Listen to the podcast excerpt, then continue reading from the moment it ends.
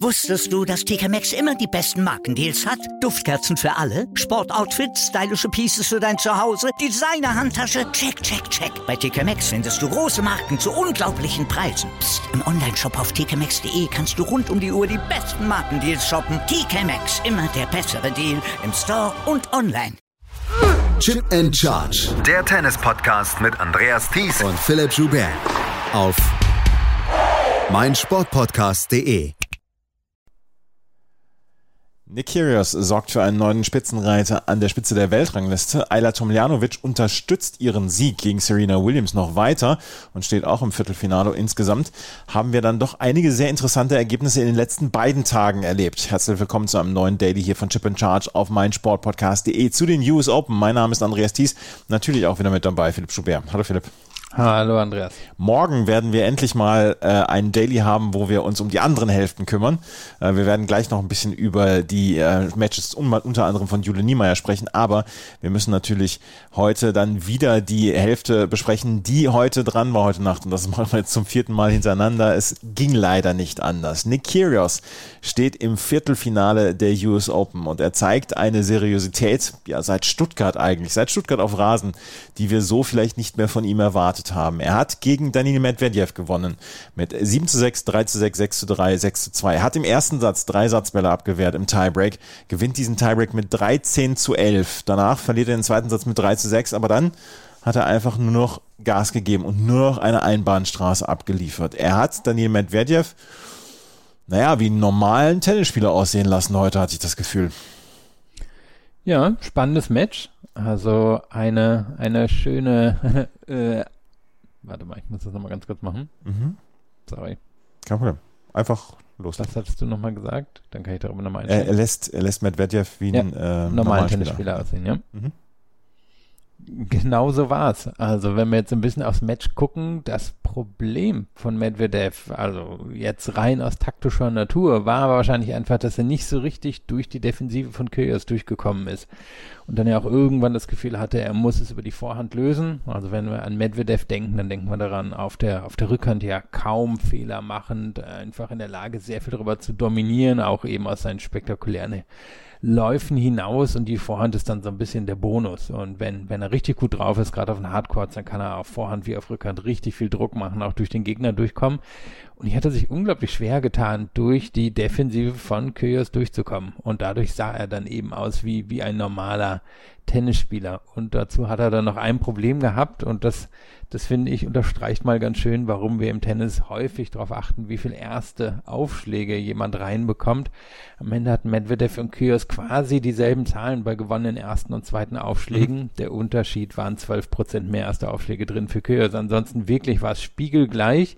Nur Kyrgios bekommt mehr erste Aufschläge rein und gewinnt am Ende hier das Match mit neun Punkten Unterschied und die neun Punkte lassen sich quasi genau aus der Quote erklären. Die hat heute Medvedev gefehlt, Kyrgios hat sie gehabt, deswegen konnte Kyrgios quasi auf, ja, beim, beim eigenen Aufschlag konnte er sich relativ sicher sein, dass er ihn durchbringt und dann beim, beim Rückschlag von Medvedev hat er ziemlich viel Gas gegeben, ziemlich viel Risiko gegangen. Also war, war eigentlich eine Pete Sampras Gedächtnisveranstaltung hier von Kyrgios. Ähm, es war wirklich eine Pete Sampras Gedächtnisveranstaltung. Was mir allerdings jetzt im Moment äh, sehr imponiert bei Nick Kyrgios ist, wie er ähm, sowohl über Vorhand als auch über seine wirklich schwächere Rückhand dann Matches dominieren kann. Er muss sie gar nicht so verstecken. Wir sprechen gleich noch über Matteo Berrettini, der damit durchaus auch Probleme hat, seine Rückhand zu verstecken und das eigentlich auch ganz gut schafft. Nikirias schafft das auch und er hat einen Weg gefunden, mit dieser Rückhand ähm, ja, Winner zu schlagen, beziehungsweise ähm, Spiele dann auch offen zu gestalten, weil die spielte relativ flach, da ist jetzt nicht unbedingt äh, groß Spin hinter oder dass, dass man denkt, ähm, das sind die unmöglichsten Schläge, die er da rausholt, aber er macht das relativ gut. Er ist im Moment ein ziemlich kompletter Spieler, können wir fast sagen. Ja, das glaube ich, können wir so festhalten. Also sie, sie hilft ihm ja sowieso immer beim Return, weil er da einfach blocken kann auf der Seite. Aber das Problem war und ist auch manchmal noch, wenn er eben dann in die Grundlinienduelle rein muss, dass er da dann eher zurückschiebt. Und wenn er zu kurz zurückschiebt, dann kommt halt der Gegner und ähm, bringt einen relativ sicheren Ball im Court unter meist dann zum Winner. Nur hier hat er Tiefe drin gehabt. Er war in der Lage, ihn schön cross zu setzen, aber auch mal die Linie entlang zu gehen. Und das heißt, das war für Medvedev jetzt nicht der einfache Weg, um hier Punkte zu machen. Und deswegen musste Medvedev dann eben auch irgendwann in die Vorhand reingehen und in der Vorhand kann Kyrgios verteidigen und natürlich auch angreifen. Und so war dann wirklich eben keine so ganz einfache Öffnung im Spiel von Kyrgios drin. Und das ist ja, was du dann auch mit dem kompletten Spiel meinst. Über Auflag müssen wir sowieso nicht reden. Und der Return, der, der war eben gut genug, um hier in dem Match gegen Medvedev zu bestehen, lag aber eben auch daran, dass Medvedev nicht so viel erste Aufschläge reinbekommen hat, wie zum Beispiel ein Kyrgios. Kyrgios hat im ersten Satz drei Satzbälle abwehren müssen und dort hat er wirklich hervorragendes Tennis gezeigt, gerade als er diese Satzbälle abwehren musste. Er hat Stops gespielt, er hat äh, Medvedev mit ans Netz geholt, er hat äh, mit, den, mit der Vorhand dominieren können, er hat zwischendurch Surf and Volley gespielt. Auch hier hat er es extrem gut gemixt, meiner Meinung nach. Und ja, er hat äh, ziemlich viele Unforced Errors gehabt, aber das hat er mit fast 60 Winnern dann wieder ausgeglichen. Also auch da muss man sagen, im ersten Satz gerade, und das war vielleicht die kritischste Situation, wenn den Satz Medvedev gewonnen hätte, dann hätte ich mir vorstellen können, dass er das Match gewinnt. Aber dass er dort in diesen drei Satzbällen dort hier so eine, eine Leistung zeigt, Chapeau. Ja, und einer Satzbälle war auch auf dem Aufschlag von Medvedev. Mhm. Und da hat er wirklich einfach einen richtig schönen, tiefen Return auf der Rückhand die Linie entlang gesetzt. Und ähm, das andere, was du angesprochen hast, ans Netz geholt, selber am Netz gewesen. Wir haben Stopbälle gesehen. Und der, ja, der, der Tiebreak des ersten Satzes, der lässt sich nochmal gut angucken. Ähm, ist nicht so, dass das Match danach total in der Qualität abgefallen wäre, aber der Tiebreak ist schon sehr gut. Und ja, also ist es jetzt natürlich nicht die totale Überraschung. Ich hatte vor dem Turnier gesagt, dass ich erwarten würde, dass Medvedev das in dem Best of Five gewinnt, aber das war hier ganz klar nicht der Fall. Müssen dann eben auch festhalten, die ersten drei Sätze waren ungefähr auf Augenhöhe und mhm. dann ist Medvedev doch ein bisschen abgefallen. Also da, da war dann irgendwie, der erste Aufschlag hatte nicht mehr so ein Biss, ähm, er ist dann nicht mehr so richtig in diese Ballwechsel reingekommen. Da sind dann auch die Fehler hergekommen, die relativ wenigen Unforced Errors, die er gemacht hat. Also das war dann ein bisschen enttäuschend von Medvedev, aber davor war das schon schon absolut eine Veranstaltung auf Augenhöhe. Können wir sagen, dass Medvedev vielleicht so ein ganz kleines bisschen entschlüsselt ist? Weil wir haben letztes Jahr sehr häufig darüber gesprochen, dass niemand so richtig gegen dieses unorthodoxe Spiel ankommt, gegen diese flachen Schläge, gegen diese Defensive ja auch, die, die Medvedev immer wieder ausgezeichnet hat. Die Ergebnisse in diesem Jahr waren nicht so, wie man das von einer Nummer 1 der Weltrangliste dann auch erwartet. Ja, er hat Los Cabos gewonnen, das war ein 250er Turnier, aber zum Beispiel auch schon äh, in Cincinnati Halbfinale verloren gegen Stefanos Tsitsipas in drei Sätzen, ähm, auch vorher gegen Taylor Fritz nicht unbedingt überzeugen können. Und ich habe so, so ein ganz kleines bisschen das Gefühl, dass die, dass die großen Konkurrenten sich so ein bisschen auf sein Spiel eingestellt haben und jetzt halbwegs wissen, was da kommen wird. Im Gegensatz zum Beispiel zu Nick Kyrgios, bei dem man nicht unbedingt immer weiß, was da kommen wird. Gut, aber man weiß natürlich bei ganz vielen, was kommen wird. Man weiß auch, was bei Djokovic kommen wird, besiegt ihn halt trotzdem selten. aber ähm, du, du hast schon natürlich schon recht, wir, das Brennglas ist natürlich auf jemand wie Medvedev viel mehr drauf, als es jetzt bei Kyrgios gewesen ist. Und das Ding bei Medvedev ist ja irgendwie ein komisches Jahr gewesen. Eigentlich war das ja super Australian Open, bis er dann dieses Finale nach 2-0 Satzführung und Breakbällen abgibt. Und dann habe ich das Gefühl gehabt, aus der Verletzung ist er nie so richtig in Topform zurückgekehrt. Hat er nie irgendwie mal so eine, so eine richtige Topform erreicht. Hat er dann diese Grasfinals verloren, was ein bisschen überraschend und halt auch enttäuschend war. Ich meine, zum Beispiel gegen Tim van Reithofen. Auch in Halle hat er nicht die Spitzenleistung abgerufen. Da hat man noch sagen können, naja, ist so, ist gerade erst von der Verletzung zurückgekommen. Dann auf den Hardcourts eben auch eher überraschende Niederlagen drin gewesen. Die, die Konstanz, das Niveau, vielleicht auch irgendwie so, so die Toughness im letzten Moment, die sind im Moment nicht da und genau das bietet Kyrgios. Daniel Medvedev hat seine Weltranglistenposition Nummer 1 verloren nach diesem Match. Es sind, können jetzt noch Rafael Nadal, Kaspar Ruth oder Carlos Alcaraz die Nummer 1 nach diesem Turnier werden. Medvedev wird jetzt in den nächsten Monaten wieder versuchen, an diese Spitze zurückzukehren. In einem Jahr, in dem Novak Djokovic zwei Grand Slams nicht spielen konnte und eins davon äh, ja, gespielt hat es dafür keine Punkte gab. Er ist jetzt auf Platz 7 in der Weltrangliste ähm, ja, runtergerutscht und bei Nikiras können wir sagen, der hat ähnliche ähm, Erfahrungen gemacht. Der hat auch für Wimbledon keine Punkte gekriegt, ist aber trotzdem jetzt unter den Top 20 in der Weltrangliste. Ähm, ist lange her, dass wir ihn dort gesehen haben in diesen Sphären. Ja, haben wir ihn schon mal. Ja, doch, er war schon mal knapp an Top 10 mhm. dran. Genau. Ähm, 17. Ja. im Race. Da gehört halt im Moment auch hin, ne? Also mhm. mit den Wimbledon-Punkt wäre wahrscheinlich Top 10 im Race. Ja, aber in Großfragen natürlich bei ihm, sehen wir den jetzt noch groß nach den US Open? Also was wird der noch spielen? Der wird ja jetzt erstmal rüberreisen und ähm, wen ihn nicht beim Labour Cup, nicht beim Davis Cup. Gucken, ob der jetzt eher mal eine größere Pause nimmt. Wär, wäre ja auch völlig okay. Dürfen wir in Australien eben nie vergessen, wie lange die unterwegs sind. Also mal schauen, was sich daraus noch entwickelt. Aber jetzt sind wir so, so erstmal bei den US Open und sagen wir, wie es ist. Er hat natürlich eine realistische Chance, das Turnier hier zu gewinnen. Das hat er und er ist vor allen Dingen jetzt, naja, vielleicht kann man sagen, der Favorit in der oberen Hälfte. Er trifft jetzt auf Karen Ratschanow. Und Karen Ratschanow hat gestern gegen Pablo Carreño Buster gewonnen. In vier, fünf Sätzen. 4-6, 6-3, 6-1, 4-6 und 6 zu 3. Und er hat eins der meiner Meinung nach strangeren Matchups gegen Carreño Buster, weil ich habe vor dem Match gedacht, ja, dann wird Carreño Buster schon der Favorit sein. Dann habe ich aufs Head-to-Head -Head geguckt und da stand es 5 zu 3 für Karen Ratschanow. Da steht es jetzt 6 zu 3. Letztes Jahr ja zum Beispiel haben die das Halbfinale bei Olympia gegeneinander gespielt, wo Ratschanow gewonnen hatte. Und Ratschanow hat gestern nach verlorenem ersten Satz, wo ich nach dem ersten Satz mir bombensicher war, dass Carreño Buster das Match gewinnen wird, dieses an sich gerissen und am Ende in fünf Sätzen gewonnen. Und Ratschanow ist vielleicht etwas so, wo man sagt, den unterschätzt man zwischendurch, weil die Ergebnisse einfach nicht so kommen, weil die Ergebnisse gegen Top 15 Spieler auch nicht da sind. Das ist sein zweiter Sieg seit ewigen Zeiten oder von den letzten 15 Matches, die er gegen Top 15 Spieler äh, bestritten hat. Aber Carreño Buster, den hat er im Sack. Hm, ja, irgendwie schon. Und dann müssen wir natürlich auch sagen, Carreño Busta hat sich Ende des dritten Satzes behandeln lassen. Ja. Ist nie ganz klar gewesen, also zumindest für mich nicht. Konnte, konnte jetzt auch am Ende nicht rausfinden, was war. Ich hätte jetzt mal getippt auf irgendeine Art von Krankheit oder so. Ja, Unwohlsein oder so. Ich glaube, ihm war schlecht, weil er hat die ganze Zeit ähm, dem Physiotherapeuten angezeigt, äh, dass das ja auf seinen Magen ging, auf seinen Bauch ging, hat er so ein bisschen gezeigt. Und da hat er eine Tablette bekommen. Das könnte ich mir vorstellen, dass das irgendwie gegen Unwohlsein war. Und das Interessante war ja, danach hat er ein relativ kompromissloses Angriffstennis gespielt. Also so, was man auch von ihm nicht kennt, relativ kurz gehalten die Punkte, geguckt, dass er da die Entscheidung gefunden hat. Und ja, äh, du hast gesagt, ein stranges Match. Am Anfang eben wirklich Carino Buster auf die Art dominiert, die, die man erwarten würde, einfach durch diese, naja, also durch dieses fast unüberwindbare, immer den Chord findende Tennis.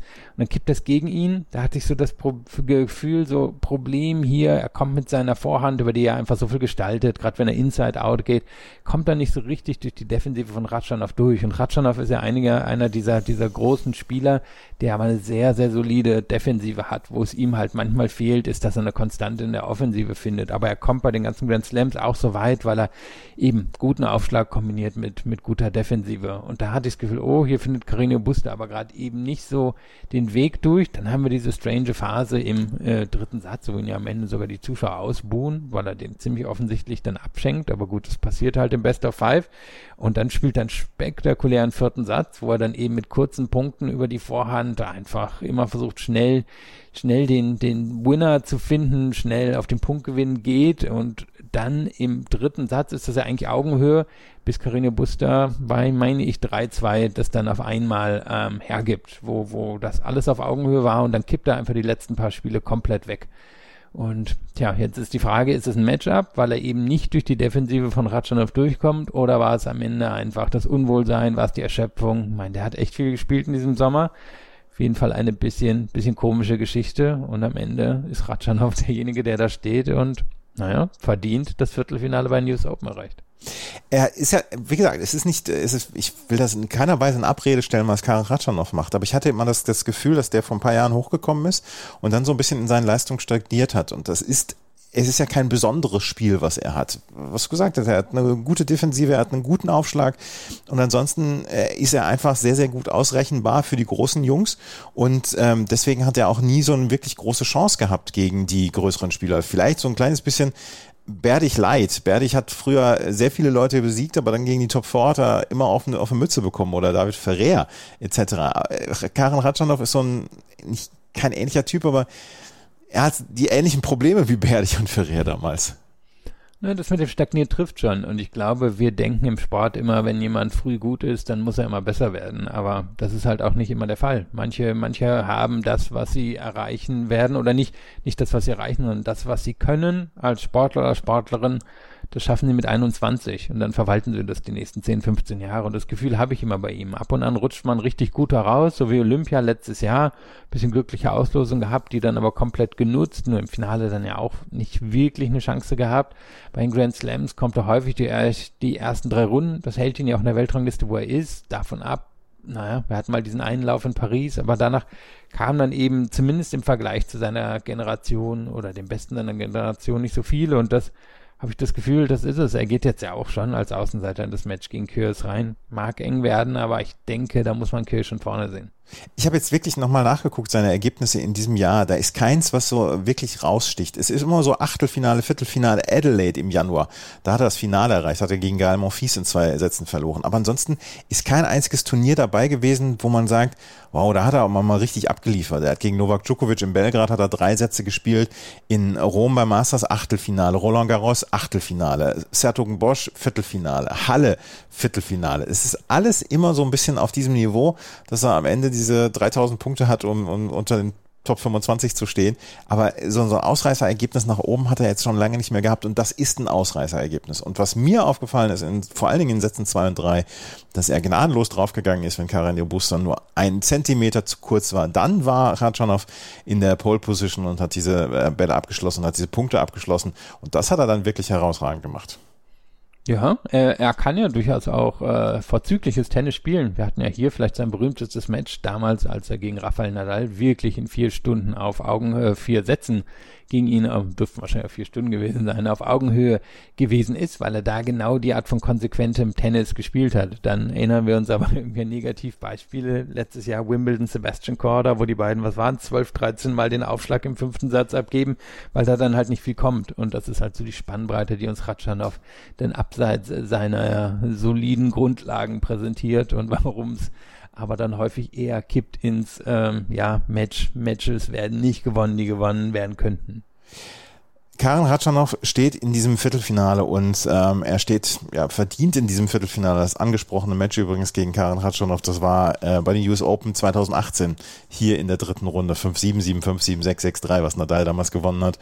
Nadal hat ein Head-to-Head -Head von 8 zu 0 gegen äh, Karin Ratschanow, was das Ganze so ein bisschen unterstreicht, äh, worüber wir gesprochen haben. Ja, das Viertelfinale Ratschanow gegen Kyrgios ähm, werden wir sehen in der Nacht von Dienstag auf Mittwoch. Wahrscheinlich wird es die Night Session werden, weil die US Open werden sich doch nicht es nehmen lassen, Kyrgios in die Night Session zu nehmen. Ja, und sagen wir so, das andere Match jetzt nicht so sexy. Matteo Berrettini trifft nämlich dort auf Kaspar Ruth. Kaspar Ruth hat gestern gegen Corentin Moutet in einem ja, komischen Match gewonnen in vier Sätzen. 6 zu 1, 6 zu 2, 6 zu 7 und 6 zu 2. In den ersten beiden Sätzen hat Kaspar Ruth kaum Gegenwehr bekommen. Und dann müssen wir auch sagen, dass die Leistung von Corentin Moutet in den ersten beiden Sätzen gestern wirklich schlecht war. Da, da, gibt es kein Drumrumreden, da gibt es auch kein Ja, er hat den Ball nicht so richtig getroffen. Also es war wirklich eine sehr, sehr schlechte Leistung. Im dritten Satz hat, hat Mute vielleicht auch ein bisschen angestachelt davon, dass Ruth im zweiten Satz eine Verwarnung für ihn gefordert hat, weil er dreimal hintereinander den Ball aus dem Stadion geschlagen hat und warum er keinen Spielabzug bekommen hat. Vielleicht ein bisschen angestachelt davon, den dritten Satz gewonnen. Im vierten Satz war es dann aber sehr schnell wieder Einbahnstraße für Kasper Ruth und er zieht naja, fast leicht und locker in dieses äh, Viertelfinale ein. Ja, also Zweitrunde, glaube ich, war, wo er ein bisschen Probleme hatte, ne? Aber davon ab, auch hier wieder super solide Leistung. Ist langweilig, das zu sagen, aber so war es ja. Du hast angesprochen, Mute in den ersten beiden Sätzen kam nicht viel. Ist jetzt die Frage, lag es an den vielen Matches, die er gespielt hat? War jetzt ja nun auch schon Match Nummer 7 hier bei den US Open. War es vielleicht doch das große Stadion, was ihm ein bisschen zugesetzt hat, auch wenn er immer auf cool macht. Da war er dann vielleicht doch nicht mehr ganz so cool. War es das Matchup, wo ihm Ruth einfach wirklich viele tiefe Bälle hinten an die Grundlinie gespielt hat? Ich meine, das, das war ja dominiert über die Vorhand von Ruth. Einfach immer schön tief an die Grundlinie. Und Mute hat ihm dann die Fehler gegeben, Ruth auch gut aufgeschlagen, dürfen wir bei Ruth nie vergessen. Erster Aufschlag ist gut. Im dritten Satz hat sich das ja auch erstmal so fortgesetzt. Ich meine, er hat 4-2 geführt und dann ist Ruth auf einmal ein bisschen nervös geworden, wie auch übrigens Ende des vierten Satzes. Mute ist da reingekommen, Publikum fand es dann natürlich auch super, weil wenn Mute gut spielt, dann, dann ist da halt auch so ein bisschen Zaubertennis dabei, hat dann auch den Tiebreak, ja, den, den durchaus gut klassischen Tiebreak gewonnen und ist dann aber sofort wieder im vierten Satz weggeknickt. Also war keine gute Leistung insgesamt von Mute, auch wenn es zwei Phasen hatte, wie von dir beschrieben, erster, zweiter Satz schlecht, danach war es besser, aber ja, keine, keine gute Leistung von Mute und Barut hat einfach gereicht. Also sagen wir mal, Ball tief hoch reinspielen auf hohem Niveau plus guter Aufschlag hat hier gereicht, um weiterzukommen.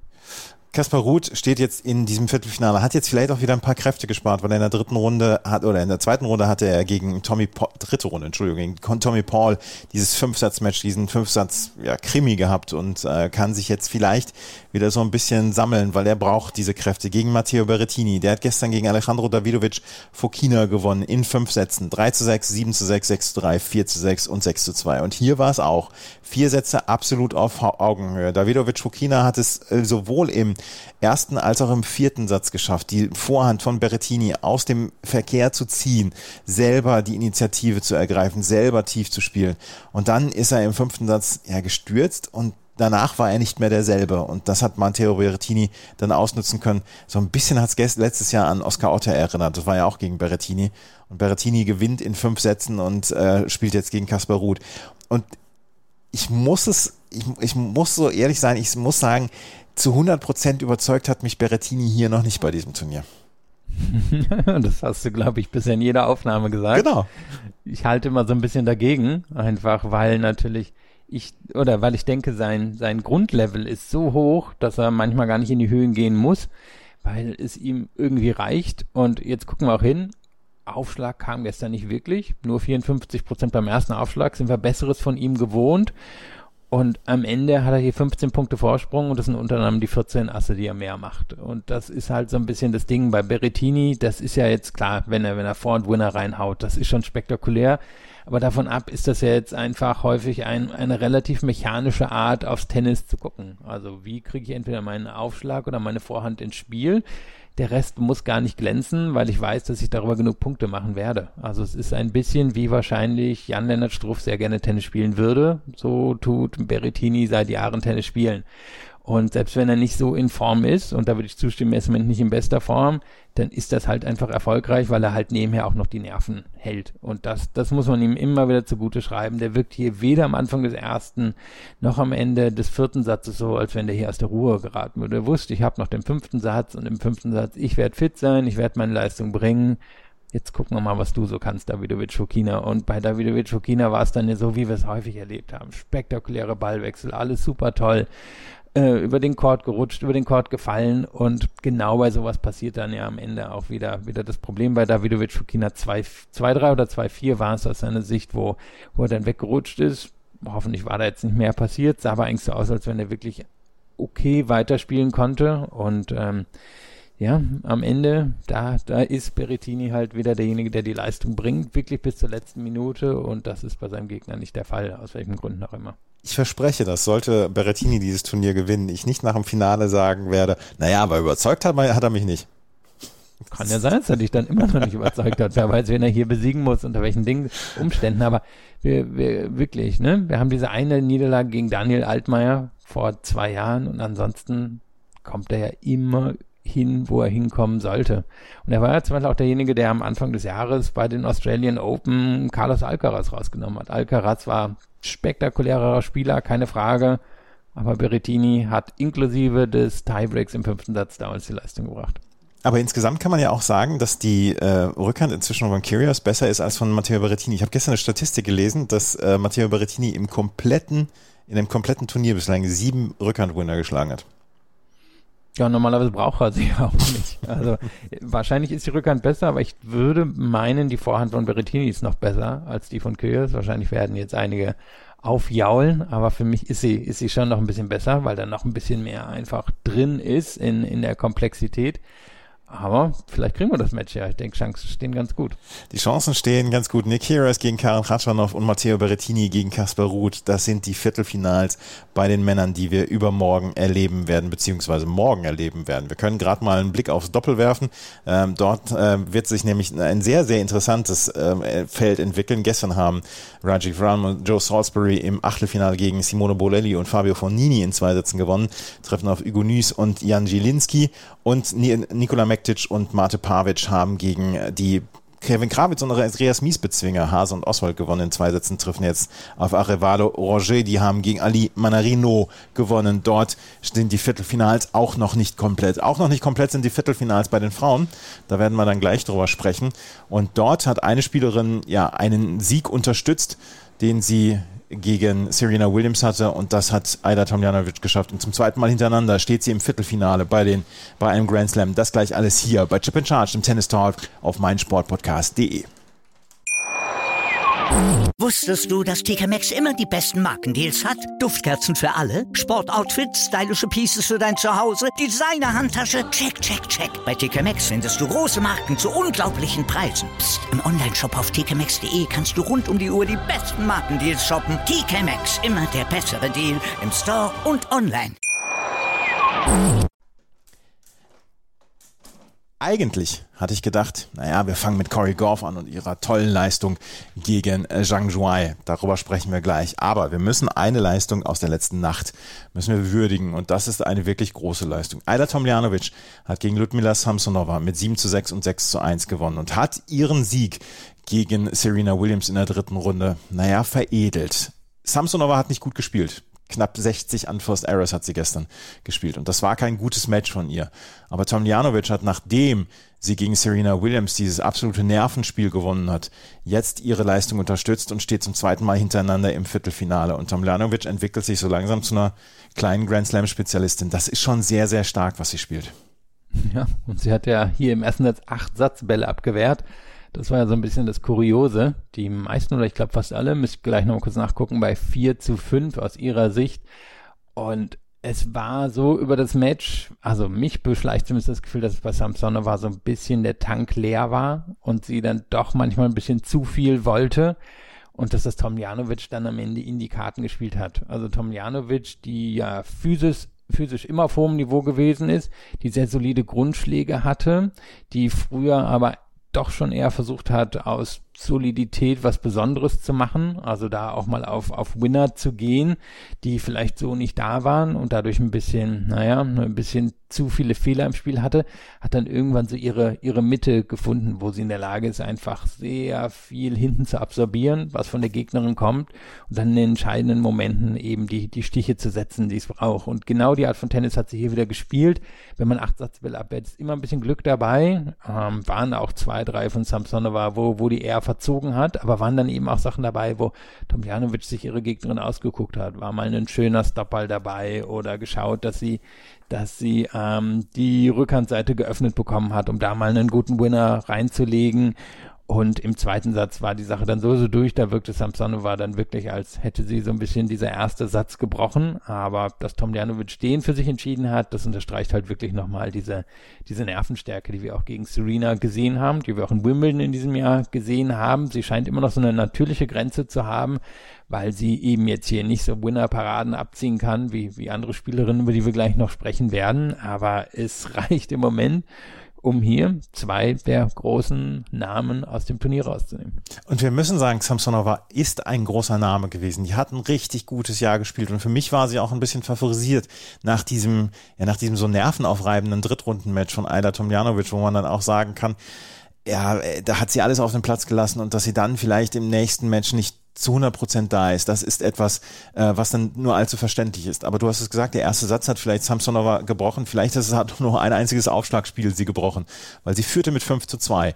Dann holte sich ähm, äh, Tomljanovic das 3 zu 5, dann auch das Break zum 4 zu 5. Und dann lag sie bei eigenem Aufschlag mit 0,40 zurück und hat dann am Ende in diesem Aufschlagspiel alleine sieben Satzbälle abwehren müssen. Es war ein Aufschlagspiel, was über 27 Punkte ging und was Tomljanovic am Ende gewonnen hat hat. Dann ging es in den Tiebreak. In diesem Tiebreak hatte äh, Samsonova nochmal bei 6 zu 5 einen, ja, bei eigenem Aufschlag einen Satzball.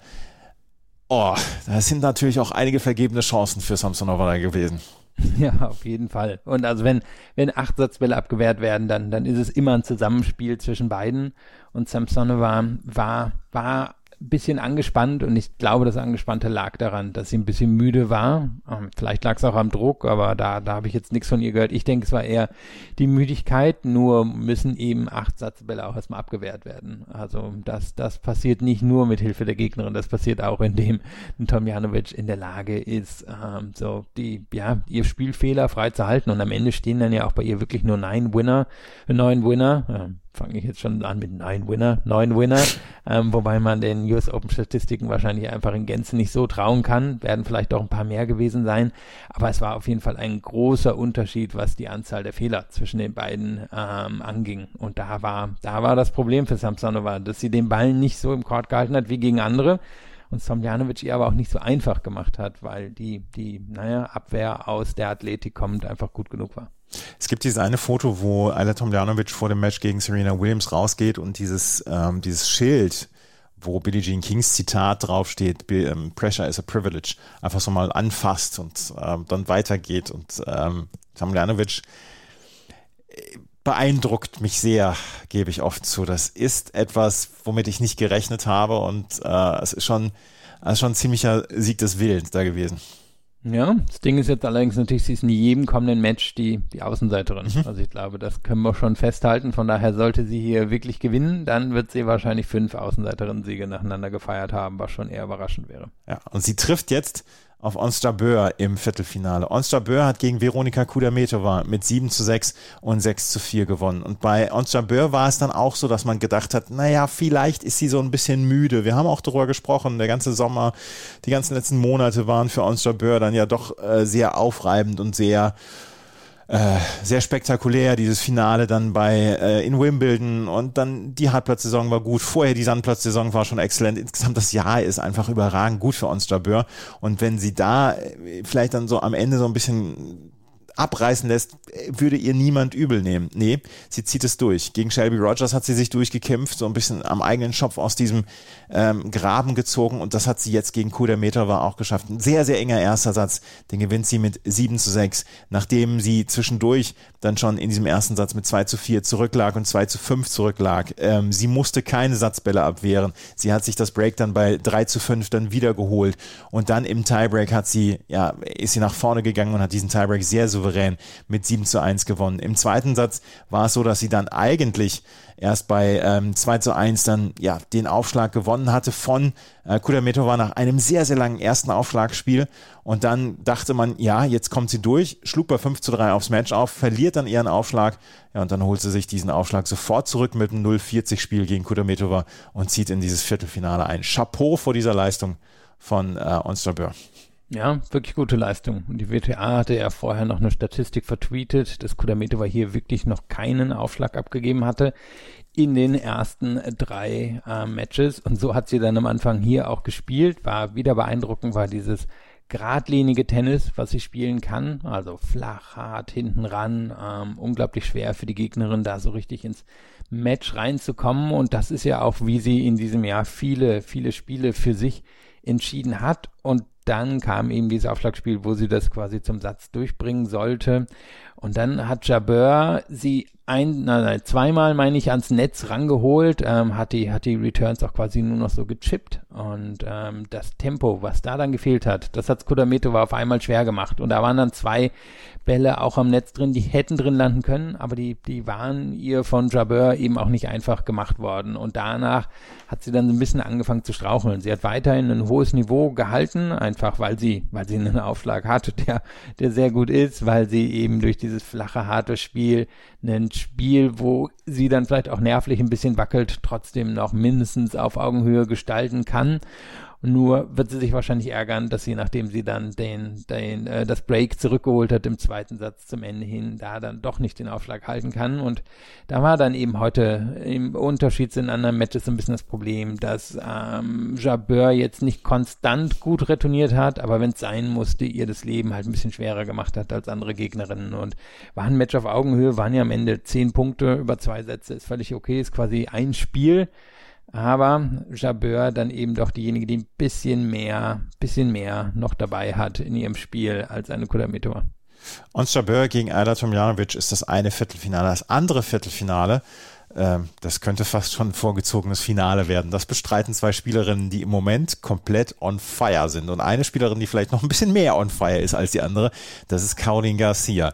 Bad Homburg ist der Start gewesen und das habe ich jetzt auch schon mehrfach erwähnt in diesem Podcast. Bad Homburg ist der Start gewesen zu einem überragenden Sommer für Caroline Garcia und gestern, wie sie gegen Alison Risk Amritrage gewonnen hat, ist einfach schlichtweg beeindruckend gewesen. 6 zu 4 und 6 zu 1. Risk Arbitrage hat dieses flache Spiel, dieses Spiel, wo du erstmal ja etwas draus machen musst aus den Bällen, die du von deiner Gegnerin bekommst, weil du bekommst nicht viel Spin. Du bekommst wirklich nur viele flache Schläge. Du bekommst einen ordentlichen Aufschlag.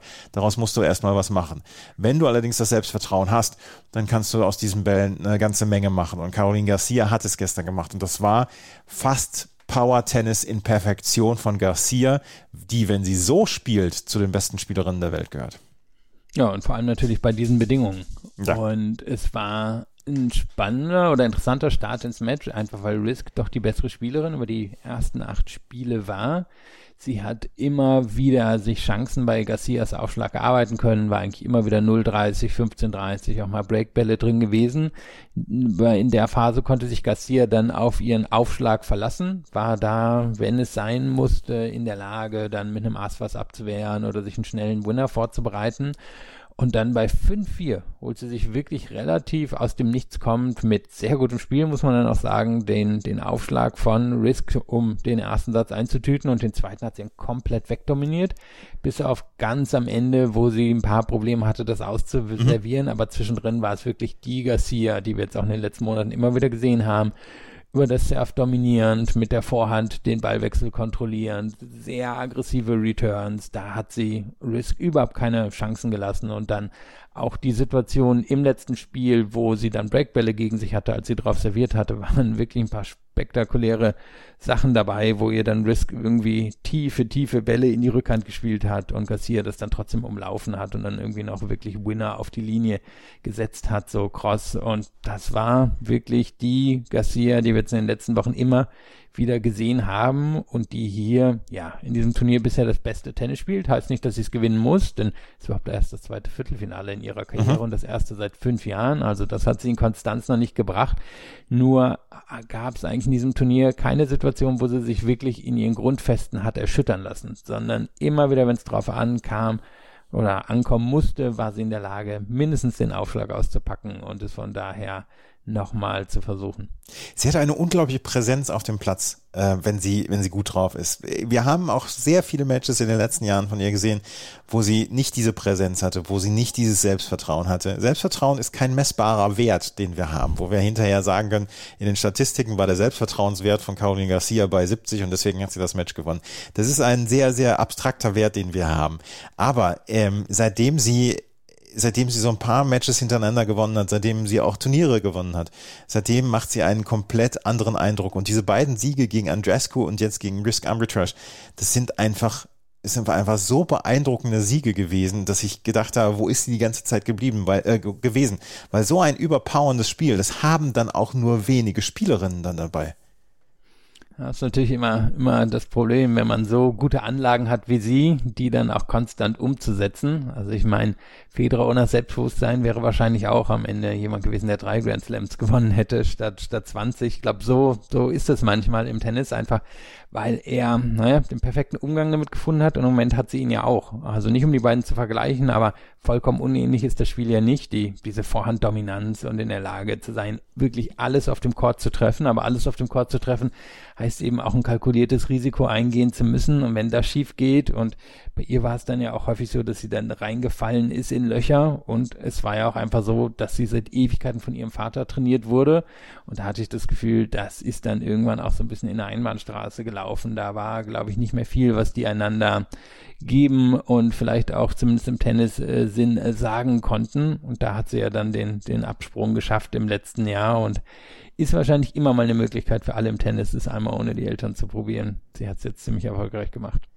Das hat sie und sie steht im Viertelfinale und trifft dann auf die andere ja, Informspielerin dieses Turniers bislang und dies, die jetzt Serena Williams so ein bisschen als das Gesicht dieses Turniers abgelöst hat. Das ist nämlich Coco Gauff. Die hat gestern gegen Zhang Zhuai mit 7 zu 5 und 7 zu 5 gewonnen. Es war ein ganz, ganz enges Match und Zhang Zhuai wird vielleicht denken, Junge, Junge, ich habe ganz schön viele Chancen in diesem Match gehabt, aber Cory Gauff hat sich hier durchgebissen und äh, das glaube ich kann man so sagen, sie hat sich durchgebissen durch dieses Match, was unglaublich schwierig ist, weil Zhang Zhuai auf Hartplatz, auf Hartplatz einfach eine andere Spielerin, vor allen Dingen auf schnellen Hartplätzen, eine andere Spielerin ist, als dass sie auf Sand ist. Ja, also gerade eben auf dem, auf dem Hardcore oder auf dem schnellen Hardcore, weil sie da, naja, ihre nicht im Übermaßen vorhandene Power natürlich etwas kaschieren kann. Und das Ding war ja hier, es war ein Match nicht nur auf Augenhöhe, am Ende machen hier wirklich sechs Punkte den Unterschied, sondern es war ja auch eins, wo beide, naja, mit ein bisschen ähnlichen Voraussetzungen reinkommen. Also beide jetzt nicht die überwältigenden Grundschläge, wobei die Rückhand von Goff wahrscheinlich der, der beste Grundschlag auf dem Court ist. Beide einen guten, aber keinen sehr guten Aufschlag. Beide richtig gute Return-Spielerinnen, also ähnlich Voraussetzungen, haben dann ja auch immer wieder durchaus lange Ballwechsel gehabt, auch spektakuläre Ballwechsel, gerade zum Ende hin, da, da waren dann wirklich einige dabei und ich hatte aber das Gefühl, dass Goff in der Lage war, die, ähm, naja, die, die Ballwechsel so zu gestalten, dass sie am Ende doch dort landeten nach 10, 12, 14 Schlägen, wo sie sie haben wollte. Also was ich damit sagen will, ist entweder war sie in der Lage, es dann doch auf der Rückhand zu halten, die eben der beste Schlag ist und das dann zu nutzen in den entscheidenden Momenten oder aber ihre Vorhand so zu kaschieren, dass sie Zhang gezwungen hat, in den wichtigsten Momenten kurz in die Vorhand reinzuspielen, damit sie da dann nicht selber groß Power machen musste, sondern den dann eher sicher unterbringen konnte. Denn das Ding bei Goff ist ja, wenn der hart, flach, penetrierend in die, in die Vorhand hineingeht, dann fangen die Probleme für Goff an. Aber wenn sie in der Lage ist, das so hinzubekommen, dass die Gegnerinnen den eher kurz reinspielen, dann kann sie auch über die Vorhand ähm, dominieren. Und das ist ihr hier in den entscheidendsten Momenten gelungen, plus natürlich wirklich einige, einige Houdini-Ballwechsel, wo sie noch wirklich die unmöglichsten Bälle zurückbekommen hat. Also für Zhang eine wahrscheinlich ärgerliche Geschichte, aber am Ende ist Goff eben auch das bisschen besser, selbst auf so einem Belag. Corey Goff, ich habe es gerade eben gesagt, ist so ein bisschen die, das, das Gesicht dieses äh, Turniers und sie scheint es auch komplett anzunehmen mit ihren 18 Jahren. Sie, ist, sie versteckt sich nicht, sie, äh, sie äußert sich dann ja auch schon seit ein, zwei Jahren klar, dann auch zu anderen Themen als zum Tennis. Ähm, sie hat diese Transition von äh, über Übertalent zu, sie ist immer noch über Übertalent, aber inzwischen ist sie eine mit einem, mit einem richtigen Selbstvertrauen, hat sie anscheinend mühelos gemeistert. Das, jedenfalls hat man das Gefühl, so diesen Eindruck, den sie macht äh, bei den US Open. Ja, sie hatte ja dann auf den, wir hatten vor zwei Tagen überlegt, wer bekommt den Hauptslot. Sie hat ihn bekommen. Also für die Amerikaner ist das am Wochenende eben das, das Nachmittagsmatch. Und da, da kann man immer gucken, wer oder was glauben die amerikanischen Fernsehanstalten, wer wird hier die meisten Zuschauenden ziehen. Das hat Goff bekommen, wird wahrscheinlich auch diejenige gewesen sein, wahrscheinlich neben dem Kyrgios Medvedev Match, die die meisten ähm, Zuschauenden dann am Ende hatte. Und du sagst es, sie nimmt es an. Sie ist ja auch irgendwie total locker in den Interviews und hat immer irgendwas zu sagen. Jetzt gar nicht, gar nicht despektierlich gemeint, sondern sie hat wirklich was zu sagen. Und tja, wenn sie die spielerischen Fähigkeiten haben wird, um das Damentennis an sich zu reißen, dann, dann wird sie wahrscheinlich wirklich so eine, so eine sehr strahlende Gestalt werden. Weiß nicht, ob sie so ein komplettes Spiel entwickeln kann, aber das, was sie jetzt schon hat, ist ja jetzt locker, locker Top 8 mittlerweile. Es wäre allerdings untertrieben zu sagen, ich freue mich auf das Viertelfinale von Corey Goff gegen Garcia. Ich glaube, das könnte ein richtiger Knaller dieses, Turnier, dieses Turniers werden. Ja, vor allem, weil es natürlich so ein Kontrast ist. Also ist Garcia in der Lage, konstant ihr Spiel durchzuziehen, dann auch eben mit der Wucht nie voranzugehen, dann gewinnt sie jetzt wahrscheinlich. Nur Goff hat natürlich Mittel, das zu unterbinden. Und daher wird es ein richtiger klassischer Kontrast. Viel wird wohl davon abhängen, wie gut kann Goff servieren bei Goff so ein bisschen der Wurm drin ist, die Quote nicht so hoch ist wie gegen Zhang, wo es 72 Prozent waren, lass das 58 sein, dann geht es wahrscheinlich schief. Aber wenn sie wieder eine ähnliche Quote hat, dann ist es auf jeden Fall ein Match auf Augenhöhe. Das macht schon extrem viel Spaß, dieses Frauenturnier dieses Jahr, ne? Ja, also äh, beide Turniere ja eigentlich. Es gab mhm. ja durchaus äh, Leid äh, oder Klagen am Anfang des Turniers. Jetzt fliegen die ganzen großen Namen wieder raus. Aber wenn man jetzt auf beide Seiten guckt, äh, Damen wie Herren, sind ja eigentlich viele relativ große Namen und oder interessante Geschichten übergeblieben. Ja, lass uns noch einmal gerade auf die anderen Hälften jeweils blicken, bei den Frauen und bei den Männern. Bei den Frauen trifft heute Jule Niemeyer auf Iga Swiatek. Jule Niemeyer, die einzige Ungesetzte in der oberen Hälfte. Niemeyer hatte sich gegen Jin Zhang beeindruckend durchgesetzt mit 6 zu 4 und 7 zu 6 und hat ihr Viertelfinale in Wimbledon, hat sie unterstützt jetzt mit diesem Achtelfinale hier bei den US Open. Trifft auf Iga Swiatek. Es wird wird auf jeden Fall eine lehrreiche Veranstaltung werden für Julie Niemeyer, egal wie das Match ausgehen wird am Ende. Aber diesen Slot, diesen Slot hat sie sich erarbeitet und erkämpft und das ist eine beeindruckende Geschichte, wie Niemeyer hier vorangeht. Ja, und wir hatten Anfang der Sendung über Kyrgios und Medvedev gesprochen und quasi deren gleiche Bilanzen beim ersten und zweiten Aufschlag und wo da der Unterschied gekommen war über die Quote, war hier wirklich exakt dieselbe Geschichte. Erster und zweiter Aufschlag, gleiche, gleiche Anzahl von Punkten gewonnen, nur eben bei Niemeyer war es die höhere Quote. Und es war ja insgesamt auch spannend zu sehen. Ähm, Zhang hat versucht, es über ihre Vorhand zu kontrollieren, die ja wirklich beeindruckend ist, wo sie diesen ganzen Spin reinbekommt, wo sie so einen ganzen Chord einfach für sich in Anspruch nehmen kann. Aber Niemeyer hatte am Ende so ein bisschen, bisschen mehr Power in und ein bisschen mehr Biss in ihrer Vorhand drin. Und das waren beides durchaus enge Sätze.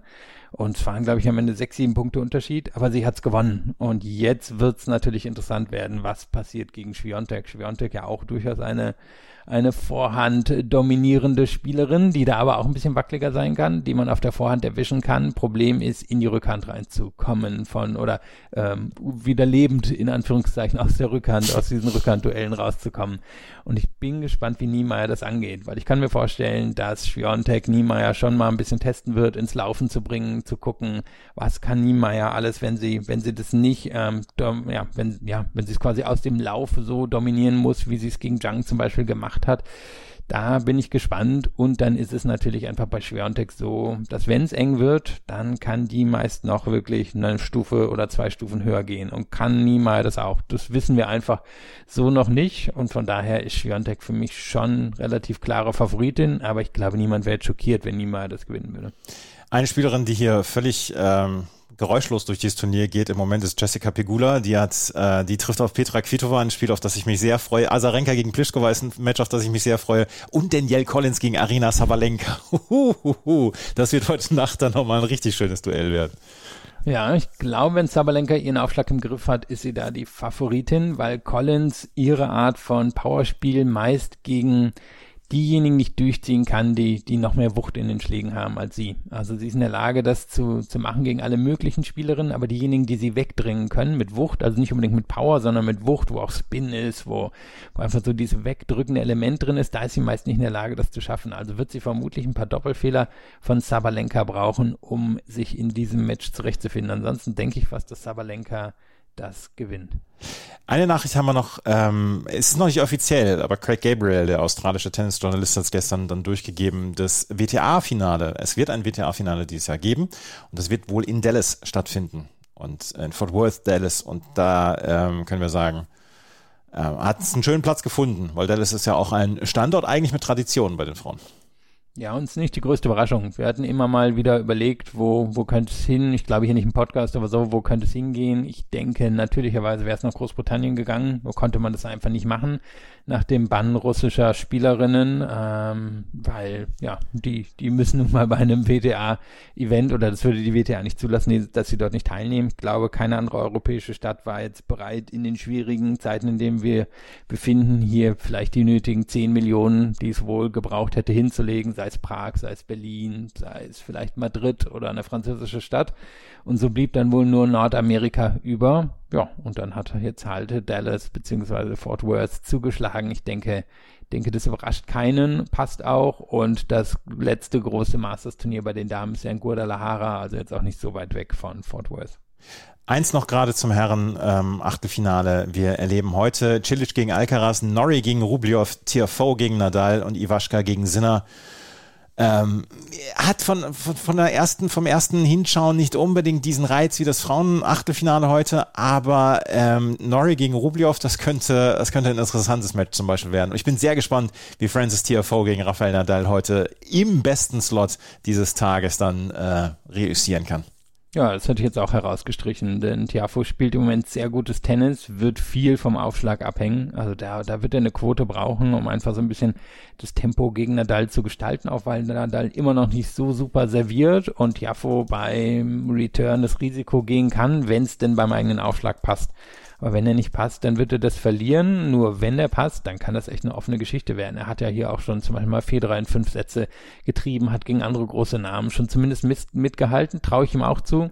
Aber wird eben wirklich viel vom Aufschlag abhängen. Dann hast du angesprochen, Norrie gegen Rublev. Rublev hat ja wirklich wieder so ein ewig Match gehabt gegen Shapovalov, wo am Ende auch so ein bisschen die, die Nerven entschieden haben. Wenn Norrie einfach so sein Ding durchzieht, ist wahrscheinlich Norrie auch der leichte Favorit, weil wir von dem wissen, welche Leistung der bringt. Rublev, der ist ein bisschen wankelmütiger. Alcaraz gegen Cilic, bin ich gespannt drauf. Alcaraz spielt hier echt spektakuläres Tennis im Moment. Cilic schlägt allerdings sehr gut auf. Ich habe das Gefühl, Alcaraz, ob der schon so gut mit so richtig tollen Aufschlägern kann, da bin ich mir noch nicht sicher. Iwaschka Sinner, da sehe ich Sinner schon vorne, auch wenn Iwaschka hier im Moment spektakuläres Tennis spielt. Aber da ist Sinner für mich schon der Favorit. Und das Schöne ist, wir können morgen drüber sprechen. genau. Wir werden morgen darüber sprechen. Morgen gibt's wieder einen Podcast von uns dann endlich mal in aller Ausführlichkeit zu diesen jeweils anderen Hälften hier. Es tut uns leid, dass wir es bislang so noch nicht geschafft haben. Das war es nämlich mit der neuen Ausgabe von Chip and Charge im Tennis Talk auf meinsportpodcast.de. Wir hoffen, das hat euch gefallen. Wenn es euch gefallen hat, dann freuen wir uns über Bewertungen, Rezensionen auf iTunes und auf Spotify. Folgt uns auf Twitter, Facebook und Instagram und wie ihr es schon kennt, auf Twitter sind wir besonders aktiv. Vielen Dank fürs Zuhören. Bis zum nächsten Mal. Auf Wiederhören. Wie viele Kaffees waren es heute schon? Kaffee spielt im Leben vieler eine sehr große Rolle. Und das nicht nur zu Hause oder im Café, sondern auch am Arbeitsplatz. Dafür gibt es Lavazza Professional. Kaffee am Arbeitsplatz, der genauso lecker schmeckt wie in eurem Lieblingscafé. Die perfekte Kaffeelösung für jede Art von Unternehmen. Klein, mittel, groß. Ihr habt auf jeden Fall einen Kaffee, der schmeckt. Die richtige Motivation für eure Arbeitstage. Alle Infos zu Lavazza Professional findet ihr auf lavazzapro.de mit allen Kaffeelösungen für euer Büro. Ich habe mich natürlich schockverliebt, weil die war wirklich ganz, ganz klein. So begann die Mensch-Hund-Beziehung zwischen Christina und Tierschutzhund Frieda. Und wie es danach, nach dem ersten Moment der Verliebtheit, so weiterging und welche Klippen es danach zu umschiffen galt, das hört ihr in der neuen Ausgabe von Iswas Dog, dem Podcast für harmonische Mensch-Hund-Beziehungen. Iswas Dog? Mit Malte Asmus. Überall, wo es Podcasts gibt. Chip and Charge. Der Tennis-Podcast mit Andreas Thies und Philipp Joubert. Auf meinsportpodcast.de.